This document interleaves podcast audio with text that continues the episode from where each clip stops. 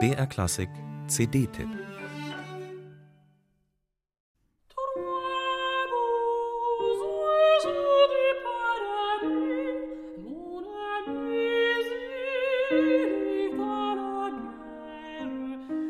Ein Album mit einem so intelligenten, intellektuell überzeugenden wie emotional berührenden Programm hat absoluten Seltenheitswert. Der Sopranistin Anna Prohaska gelingt es jetzt schon zum dritten Mal, ein solches Konzeptalbum vorzulegen, und vielleicht ist ihre jüngste CD in dieser Hinsicht sogar ihre schönste.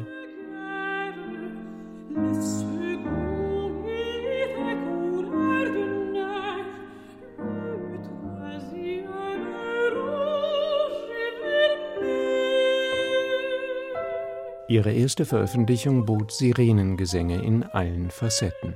Auf ihrer großartigen zweiten CD Behind the Lines waren es Lieder über den Krieg und seine Versehrungen, aus denen Prohaska mit ihrem Klavierpartner Erik Schneider ein ebenso kluges wie anrührendes Konzept schmiedete. Ihr neues Album trägt den Titel Paradise Lost das verlorene Paradies, in Anspielung auf das berühmte gleichnamige epische Gedicht des englischen Dichters John Milton aus dem 17. Jahrhundert. Den Pianisten hat Anna Prohaska diesmal gewechselt. Er heißt jetzt Julius Drake. Der konzeptionelle Anspruch ist geblieben, wenn nicht gewachsen.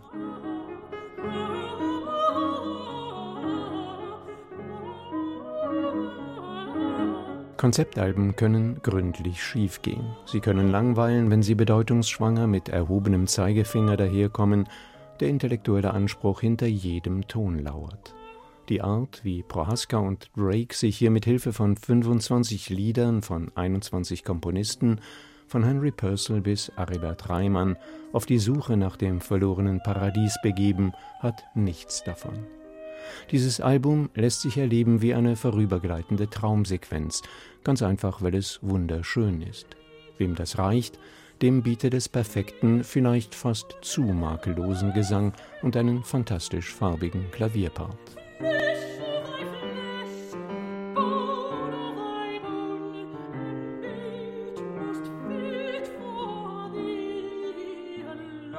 Wer mehr will, kann sich mühelos in die kluge Abfolge von sechs Kapiteln einhören, kann Musik lauschen, die mal tiefgründig, mal augenzwinkernd den Morgen im Paradies oder die Erschaffung von Eva besingt, die pastorale Idylle in Arkadien oder das Spiel mit dem Feuer und den Sündenfall, die Vertreibung aus dem Paradies und den harten Aufschlag in der gesellschaftlichen Wirklichkeit.